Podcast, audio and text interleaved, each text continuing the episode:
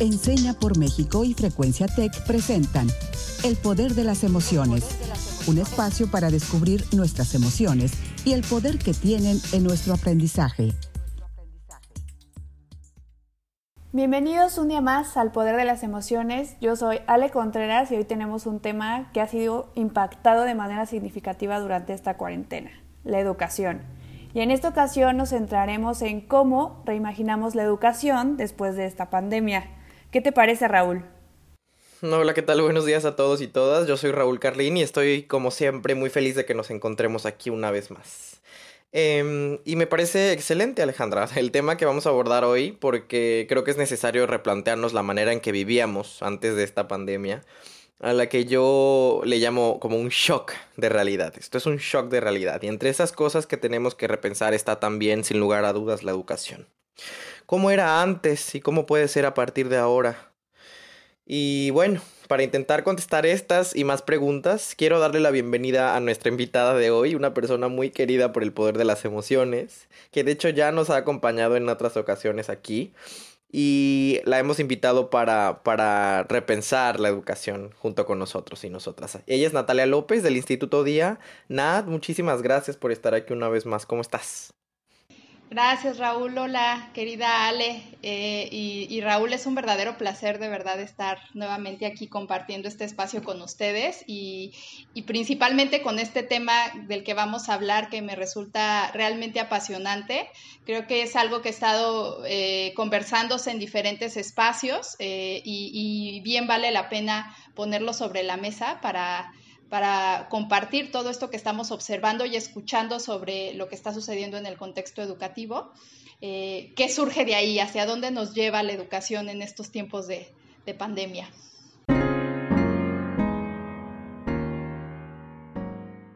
Y justamente para ir comenzando a conectarnos con este tema, me gustaría preguntarles, en este periodo de contingencia donde el esquema educativo ha cambiado, ahora lo hacemos todo desde casa. ¿Cómo están viviendo sus clases desde casa ustedes? Uy, Natalia, yo lo que he visto es que para niños y niñas de la primera infancia se han generado gran cantidad de actividades y de diversos temas. Por ejemplo, he visto cosas de motricidad, lenguaje, pensamiento matemático e incluso veo con mucha fuerza actividades artísticas y enfocadas a habilidades socioemocionales, algo que me da muchísimo gusto pero a veces eh, los materiales que nos piden para, esa, para esas actividades son muy caros y por lo menos las familias con las que yo trabajo no podrían acceder a ellos. Entonces sí he pensado que es muy importante contextualizar la educación, conocer la realidad de nuestros estudiantes y a partir de ahí plantear el aprendizaje. Yo creo que eso sí, sí es vital y me ha hecho pensar muchísimo. ¿Tú qué tal, Raúl? ¿Qué has pensado de este tema? Pues la verdad, eh, esta primera intervención tuya me deja una sensación agridulce, porque si bien también he visto los esfuerzos y he sido parte de ellos de intentar readaptar mi práctica educativa y la interacción que tengo con mis estudiantes y el resto de los miembros de la comunidad educativa para seguir intentando desarrollar habilidades de otras formas ¿no? en nuestros estudiantes como los que tú dices, pensamiento matemático, el lenguaje, comunicación, etc. Pero también eh, está esta otra cara de la moneda, que es em, este último tema que tocas, porque me parece que esta pandemia es una oportunidad para que pongamos sobre la mesa una discusión que ha pasado de largo por décadas, pero que yo creo que es importantísimo. ¿Cómo hemos concebido la escuela? ¿no? Y si esa concepción nuestra, que ya es a estas alturas bastante añeja, debe permanecer igual. Em, creo que en estos tiempos la, la inequidad, que es algo que tú mencionas, Ale, y que vivimos en este país, ha quedado aún más manifiesta. En términos, por ejemplo, de brecha digital. Y debemos, deberíamos por lo menos estarnos cuestionando, como lo hace el académico Manuel Gilantón cuando habla de la escuela intrusa, y dice que en México hemos tristemente confundido el sistema educativo con el sistema escolar. y arrastramos ese vicio también en tiempos de coronavirus, simplemente intentando trasladar la escuela a la casa, como si no fueran dos instituciones que tienen naturalezas distintas. Y creo que precisamente esta coyuntura nos abre la puerta a eso, a pensar y repensar en el aprendizaje como lo que verdaderamente es, un proceso que se gesta y se ejerce y se comparte en una práctica, en la práctica de explorarnos a nosotros mismos y al resto del mundo, ya sea en la escuela o en la casa o fuera de ellas. Y justamente en esto que menciona Raúl de ver a la escuela más allá de, de esa visión que todos tenemos, también me he dado cuenta cómo los padres de familia o cuidadores están involucrando muchísimo en el proceso de aprendizaje de sus hijos, haciendo todo lo posible para complementar este labor del docente, sea que les mandan tareas o leyéndoles cosas. Y me encanta ver eso porque para los niños significa muchísimo que sus papás les estén enseñando algo. Eso va a crear vínculos muy importantes para ellos y creo que se va a guardar en su mente durante muchísimo tiempo. Todos nos hemos tenido también que adaptar y salir de nuestra zona de confort. Por ejemplo, yo me di cuenta que si les mandaba cuentos a los padres de familia, era poco probable que yo pudiera llegar a mis estudiantes. Entonces decidí grabar una videollamada, compartí pantalla con las imágenes del cuento y comencé a narrarlo. Luego les compartí este video y para ser muy, muy, muy sincera, yo soy muy mala con las habilidades tecnológicas, no soy la mejor en esto. Y me di cuenta que yo también estaba aprendiendo a usar la tecnología como aliada y eso ha sido como todo un descubrimiento para mí. Me llama mucho la atención lo que compartes, Ale, porque siento que justo hablas de un fenómeno fundamental que ha venido sucediendo con todos los involucrados en la educación.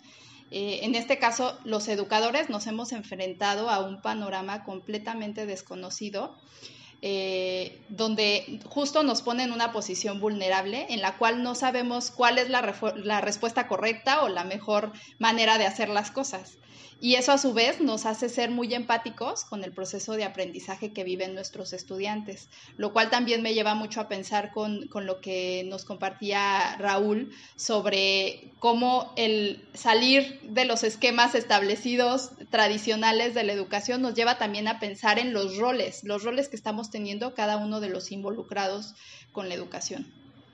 Definitivamente, y la verdad hace muchísimo eco esto que, que mencionan las dos, tanto Nat como, como Ale, y me recuerda una anécdota que quiero compartir en, el poder de las emociones. Y es, eh, eh, una vez, tu, bueno, el año pasado tuve la oportunidad de ir a, un campamento de liderazgo educativo en Sao Paulo, Brasil, y pudimos visitar una, una favela que se llama Jardim Angela, que hace décadas fue categorizada como, como uno de los barrios más violentos e inseguros del mundo por las Naciones Unidas y precisamente ha sido un botón de muestra sobre cómo em, los mismos miembros de la comunidad se han organizado para em, sacar de esa categoría a su comunidad.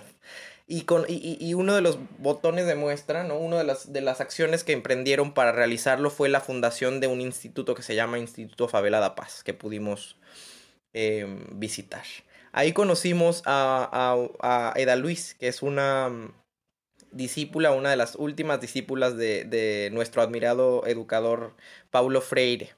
Y ahí yo recuerdo que nosotros nos, nos les hicimos muchas preguntas porque queríamos sacarles, por supuesto, todas las respuestas eh, que teníamos a nuestras preguntas de, sobre educación. Y una de esas preguntas fue la que le hizo un, un colega, Isaac, de hecho es alumna y también de Enseña por México, y él le dijo a Eda Luis, una de las grandes preocupaciones que tenemos los y las educadores es qué pasa con nuestros estudiantes eh, cuando egresan de la escuela y se enfrentan al mundo real. Y recuerdo lo que le contestó Edalvis porque fue una respuesta lapidaria y yo creo que me voy a acordar de ella toda, toda mi vida. Y ella le dijo, pues precisamente lo que hay que hacer es traer el mundo real a la escuela, al interior de la escuela. Y yo creo que eso es lo que hemos em, en, lo que hemos sido misos estos últimos, estas últimas décadas en el, en el sistema educativo, que hemos pensado, insisto, que, que la educación solo se entiende con la escuela. Y esta, esta pandemia creo que nos da una, una oportunidad muy clara, muy evidente, muy compleja, ¿sí? Es un, es un gran reto, pero de pensar el, proceso educativo como un proceso de aprendizaje y no como algo que solo ocurre en un, en un inmueble, dentro de un inmueble, dentro de una institución educativa que o escolarizada, ¿no? Y yo creo que como esos, eh, como, como, ese, como esa preocupación que le planteamos a Eda Luis, hay muchos otros eh, mitos que están en el aire sobre la educación, ¿no? Y sobre qué debería estar pasando en estos tiempos de pandemia en términos educativos, ¿no?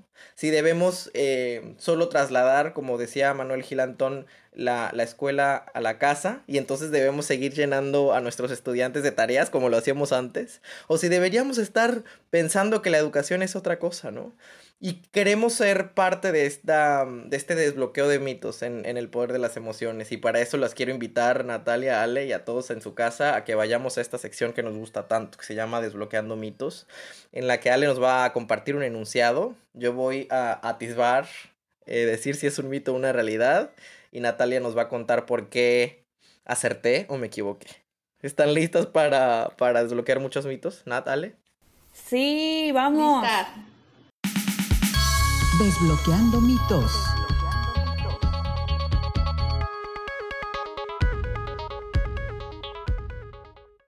Perfecto, vamos a empezar.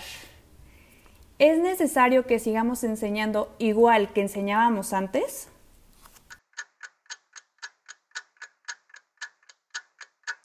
No, no, yo creo que no, yo creo que es un mito y precisamente esto viene muy alineado con lo que venimos eh, platicando al inicio de nuestro programa, ¿no?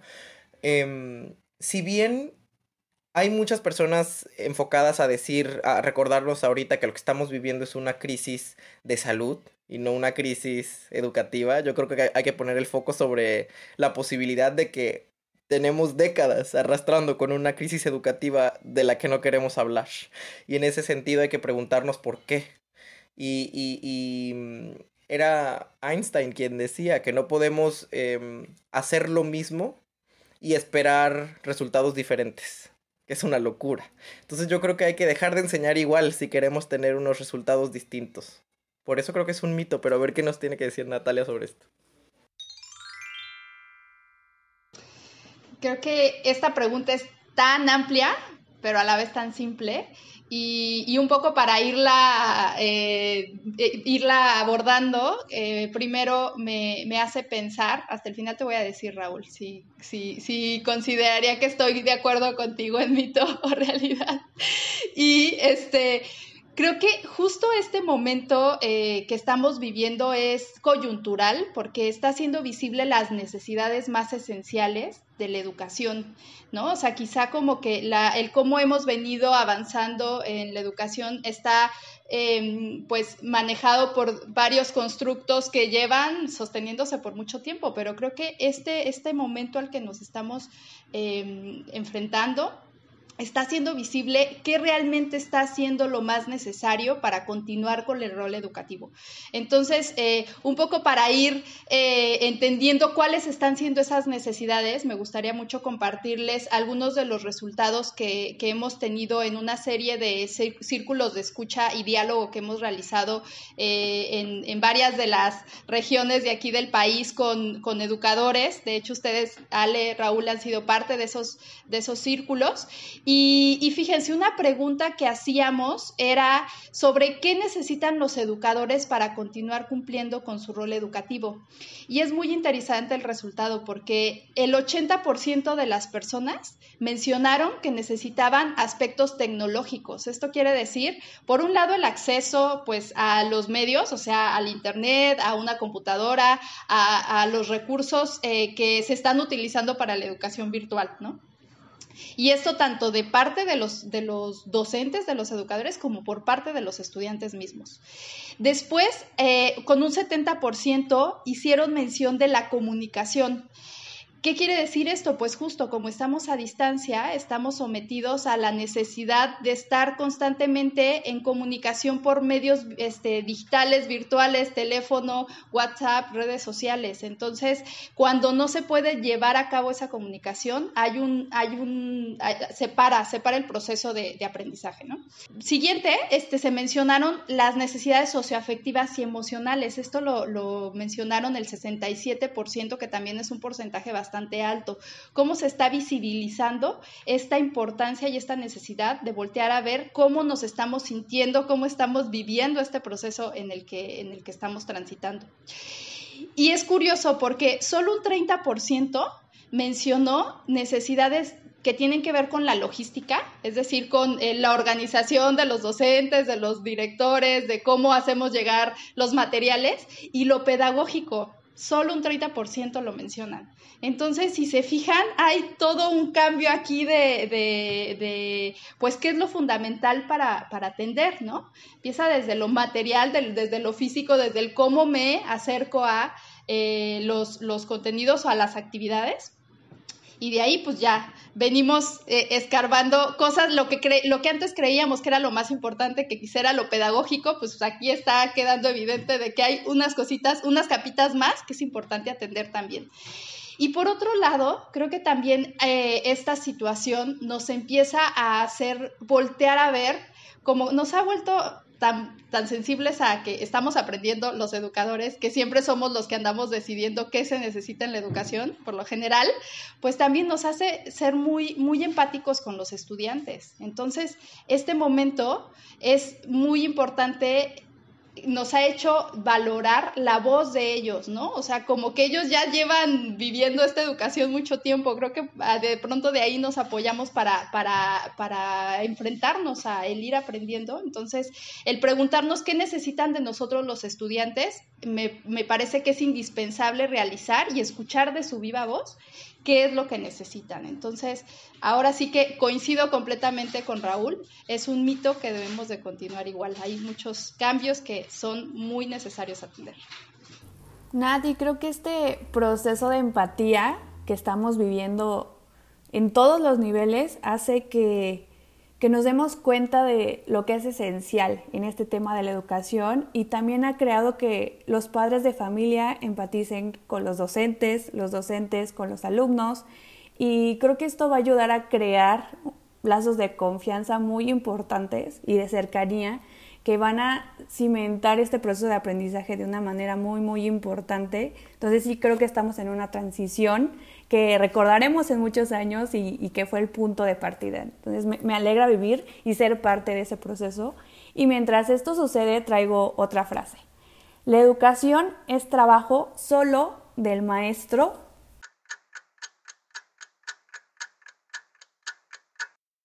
¿Qué tal, Raúl? Nada más nos toca a los maestros hacer esto. ¿Qué te parece? Eh, no, es, es otro mito es otro mito porque tú haces un, muy buen preámbulo, ¿vale? O sea, cuando creo que ah, nunca ha sido solo trabajo del maestro la educación, pero ahora queda más eh, manifiesta eh, la prioridad de que todos los actores en la educación asuman su rol ya de a de veras, ¿no? Como ya ahora están los niños, las niñas, los jóvenes en casa y ahora tienen que tomar las sesiones en casa y ahora tienen que hacer las tareas y, ahora tienen que conectarse con sus maestros vía Zoom o, por otras aplicaciones, pues los, los papás, las mamás están creo que mucho más compelidos a involucrarse mucho más en el proceso de aprendizaje de a de veras con, con los estudiantes. Y no solo eso, los docentes tejiendo una red, ¿no? Eh, todos los miembros de, una, de la comunidad, las autoridades educativas, tejiendo una red. Es, es, es, una comunidad de aprendizaje, ¿no? Y en ese sentido, no solo nos toca a nosotros como docentes, nos toca a todos los actores que intervienen en el proceso educativo. Por eso también es un mito. Totalmente de acuerdísimo con lo que está diciendo Raúl y creo que no solo lo decimos nosotros, lo dicen muchos más y, justo también compartiéndole de, compartiendo un poco de lo que se ha conversado en estos círculos que les contaba de diálogo, hay unos patrones que se repiten sobre las oportunidades que están emergiendo ante esta situación, porque si bien hay varios desafíos que tenemos que, afrontar para continuar con nuestra tarea educativa, también existen esas oportunidades que están permitiendo eh, entender la educación como algo mucho más integral que incluye a toda una comunidad educativa que nos habla desde los supervisores, todas las autoridades educativas, los docentes sí, los estudiantes sí, pero también las familias sí, y que es algo que ya lo sabíamos quizá, pero no se estaba manifestando y creo que este, este momento lo hace posible. Y, muchas personas manifestaban esto, que justo una oportunidad en esta contingencia es que las familias están haciendo mucho más responsables del proceso de sus hijos, se están comprometiendo, como ya incluso lo compartías, Ale, pues cómo están participando de, estas actividades que, quizá les vas proponiendo, ¿no? Entonces, eh, eso es, es algo que está sucediendo y es muy emocionante ver cómo empieza a suceder esta integración de la familia con la escuela. Y también, por otro lado, cómo los, los, estudiantes también se están haciendo mucho más autónomos, más conscientes de su proceso de, de, aprendizaje. Entonces, de modo que ya no solo es lo que el maestro me diga, sino pues yo también tengo que darle seguimiento al, al trabajo y a las tareas que, que tengo que realizar. Y, y, por, y por su parte, también los docentes empiezan a manifestar esta profunda necesidad de sentirse conectados y comunicados pues con estos eh, participantes de la comunidad educativa en constantes diálogos con sus autoridades para ir entendiendo juntos, pues, ¿Qué, sigue, no? ¿Cómo, ¿Cómo seguimos avanzando? Entonces, esto me parece fundamental porque eh, la, la, reestructuración de roles nos hace también pensar en cómo se fortalecen las relaciones, que quizá podríamos verlas en las casas como las relaciones familiares, cuando los papás, las mamás están involucrándose con, con las tareas de sus hijos, pero también lo, yo lo vería como a nivel humano, porque realmente es como reactivar la relación entre todos los eh, personas involucradas, eh, todo, todo este sistema del que somos parte y, que empieza a ser mucho más conscientes los roles y los papeles que, tenemos, que tenemos en este sistema educativo. Entonces, totalmente consideraría que el, que el trabajo de la educación es del estudiante y es de la comunidad completa. Y nada, ahorita que, que mencionabas esta parte de la comunidad, eh, recordé que, como les había mencionado, pues mandamos actividades, ¿no? Del preescolar. Y hay algunos papás que no tienen acceso a Internet, pero para nada. La ventaja es que viven como a una casa, de diferencia dos casas. Entonces, la mamá que sí tenía Internet iba y les avisaba a todas las mamás qué era la tarea o qué se buscaba. Entonces, creo que ese es un ejemplo muy claro de comunidad que ya no solo es dentro de la casa, ¿no? sino es vecinal, ¿no? Y, habla de los papeles que tenemos que asumir ahora todos. Y me encanta ver eso. Y justamente Raúl y tú hablaban de la autonomía, algo esencial a partir de esta pandemia y por eso quiero preguntarles, ¿los estudiantes son capaces de guiar su propio proceso de aprendizaje?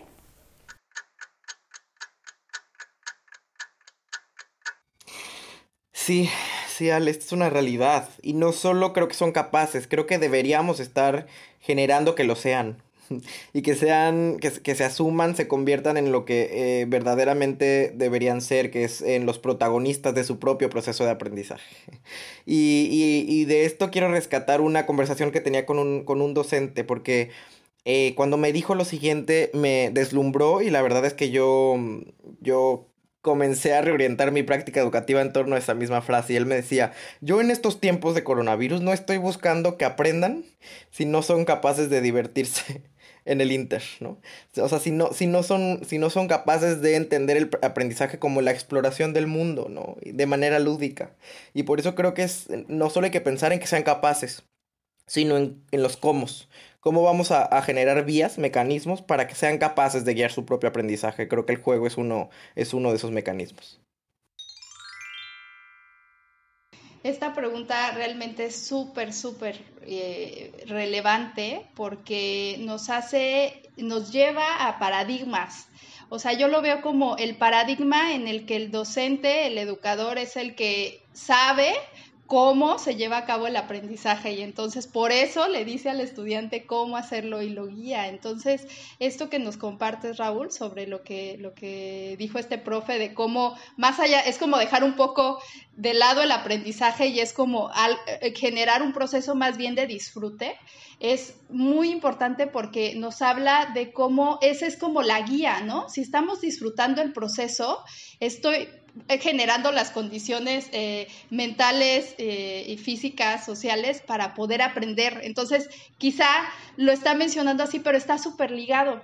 Y, y, un poco también esta pregunta de si los estudiantes son capaces de guiar su proceso de aprendizaje me lleva mucho a, poner sobre la mesa algo que está sucediendo. Y es que justo el, el, estar realizando las tareas educativas desde casa nos permite decidir el momento, el lugar, el qué incluso voy a realizar, cómo lo voy a realizar y esto no solo en los estudiantes, también en los educadores mismos. Entonces, esa es una manifestación de la autonomía porque estamos tomando conciencia de nuestros tiempos, de nuestro proceso, de nuestras necesidades necesidades para poder llevar a cabo estas tareas que, tenemos que realizar, ¿no?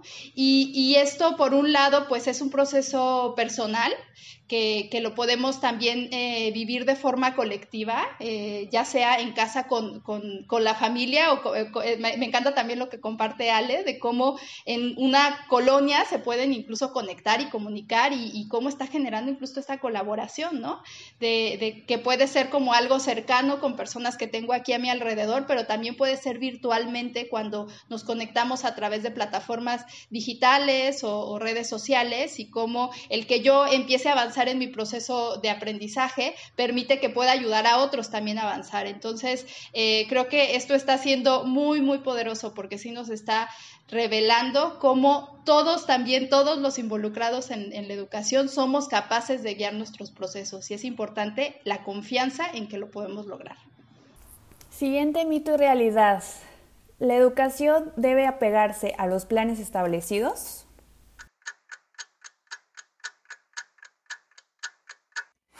Parcialmente mito y parcialmente realidad. O sea, yo entiendo que al final vivimos en, una, en, un, en un sistema que tiene instituciones, ¿no?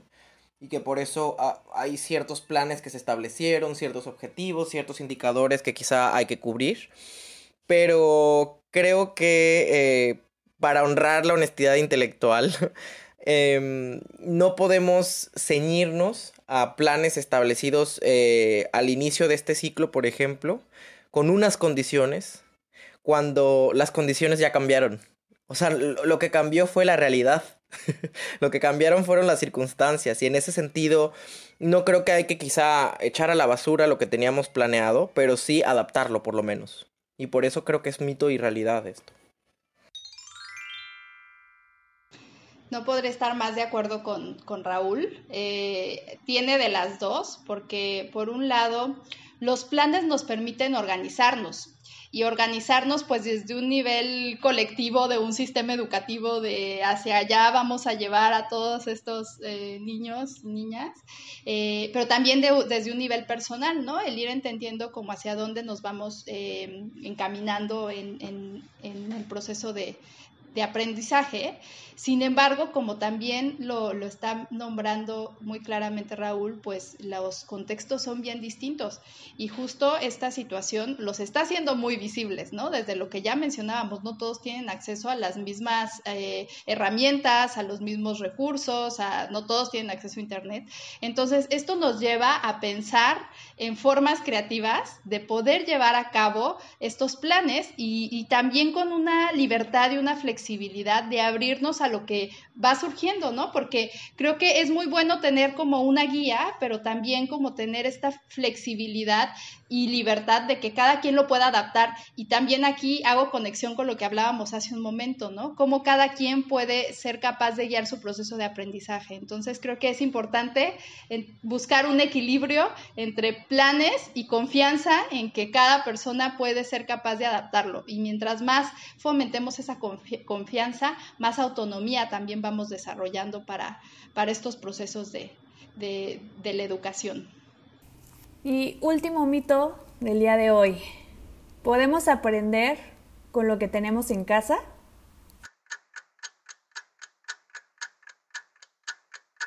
Esto, esto, es absolutamente una realidad. Podemos aprender con lo que tenemos en casa porque podemos aprender con absolutamente todo. Y, creo que hay que ajustar nuestros, como dije, nuestros objetivos, nuestros afanes, nuestras intenciones, pero sobre todo nuestros medios. Ya no es la escuela.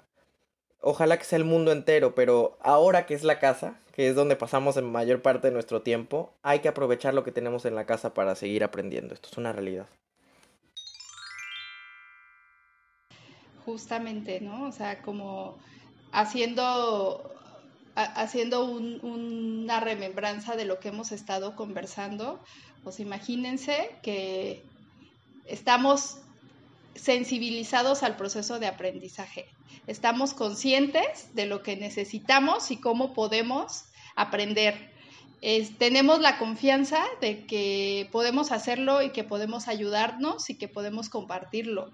Entonces, esto pues es simplemente el hacer evidente que cualquier oportunidad que vivamos en la vida es una oportunidad de aprendizaje. Y quizá aquí me fui a algo muy abstracto y grande, pero ya aterrizándolo, ¿no? Como a, las actividades que, que se, de los planes establecidos que queremos trasladar ahora a la educación en casa, pues es, nos lleva a pensar en eso, cómo ahora pues ya estamos fuera de las cuatro paredes del salón de clase, que era la zona conocida donde realizábamos todo y donde planeábamos todo, pero ahora salirnos de ahí pues nos permite voltear a ver qué sí tengo al alcance para, para cultivar este conocimiento que estoy buscando, ¿no?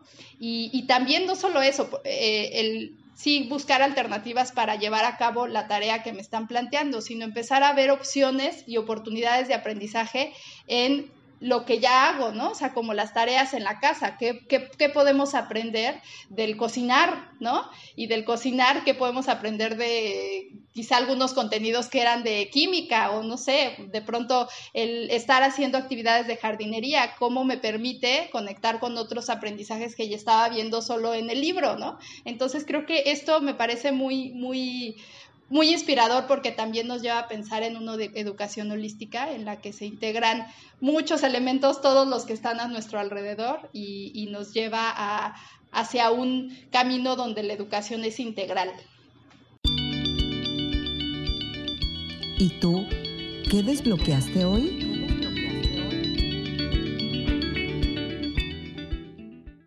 Pues me encanta. Me encanta todo lo que hemos platicado hoy y quisiera compartirles qué es lo que desbloqueé en este programa. Y eso es que em, hay una relevancia apremiante de repensar la educación. Isaac Asimov decía que education is not something you can finish, ¿no? O sea, la educación no es algo que puedes terminar y ya. O sea, no, estamos acostumbrados a pensar que haces la primaria y luego la secundaria y luego la prepa y luego la licenciatura y entonces terminaste tu educación, ¿no? Bueno, ahora también incluimos quizá el posgrado. Pero mm, hay que dejar de pensar, insisto, eso es lo que desbloqueo hoy, en la educación como algo escolarizado. El aprendizaje es eterno, es vitalicio. Y he desbloqueado que la realidad nos alcanzó, que la manera en que habíamos concebido la educación dio de sí. Porque el peor vicio que arrastra tras de sí es cómo la estructuramos hasta hoy. Porque con mucha frecuencia la educación en México se ha quedado corta precisamente porque nosotros nos hemos encargado de recortarla al tamaño de las cuatro paredes de un aula. Así que desbloqueo eso, el imperativo de sacar al aula del aula.